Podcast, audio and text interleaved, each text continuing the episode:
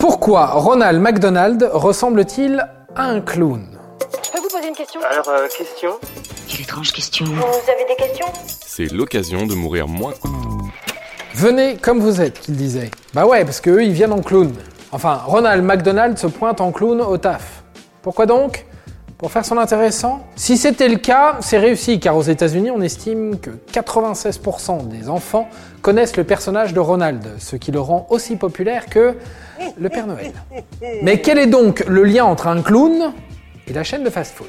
Pour comprendre, il faut remonter en 1963. Une franchise de McDonald's, installée à Washington DC, commande pour son enseigne le spectacle de Bozo's Circus. Mais qu'est-ce que c'est que ce cirque aujourd'hui? À cette époque, chaque restaurant est libre de produire sa propre publicité. Il n'y a pas encore de cahier des charges à respecter sur la com.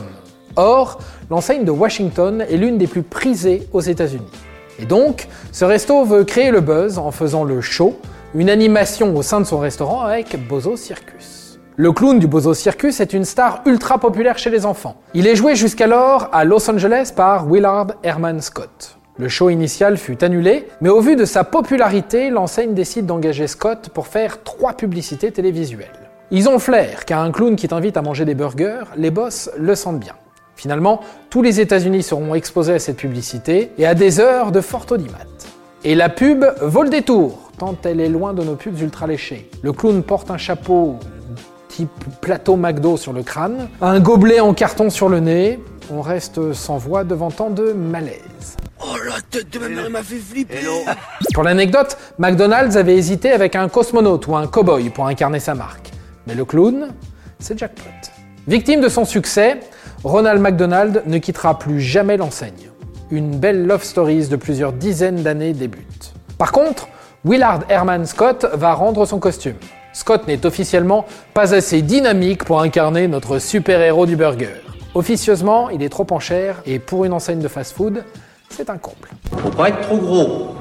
Personne n'est gros. Ils seront 10 acteurs à se succéder dans ce rôle mythique à la télévision. Ronald envahit le paysage culturel américain. Il devient un emblème de l'American Way of Life. Scott, vivant très mal ce divorce, a insisté sur l'usurpation et voulait porter plainte.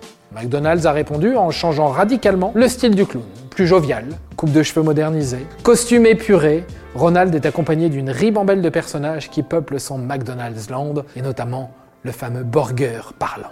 Ronald devient si populaire qu'il a le droit à des comics dédiés, des dessins animés et surtout beaucoup de jeux vidéo. Les Japonais raffolent de lui. Bref, il est érigé en star. Des jeux publicitaires permettent de matrixer les enfants.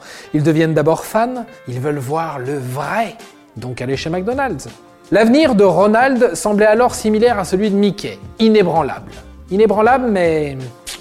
Mais depuis une dizaine d'années, c'est la douche froide. C'est la fin d'une époque.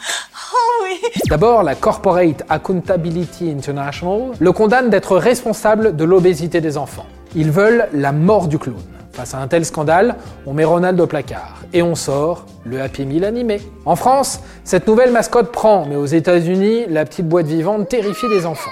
Ronald refait surface. Mais c'est finalement à cette époque la mode des clowns tueurs type que l'on retrouve au ciné, dans ça ou dans American Horror Story. Jugé trop subversif, Ronald disparaît fissa des magasins, au grand bonheur des coulrophobes. Les coulrophobes, c'est ce qui se dit des gens qui ont peur des clowns. Et voilà, je crois que là, vous savez tout. Au revoir, messieurs, dames. C'est ça la puissance intellectuelle. C'était un podcast Genside. Avant de partir, attends, j'ai un truc à te dire. Viens découvrir notre podcast sexo, S'exposer. Deux minutes pour tout savoir sur la sexualité masculine.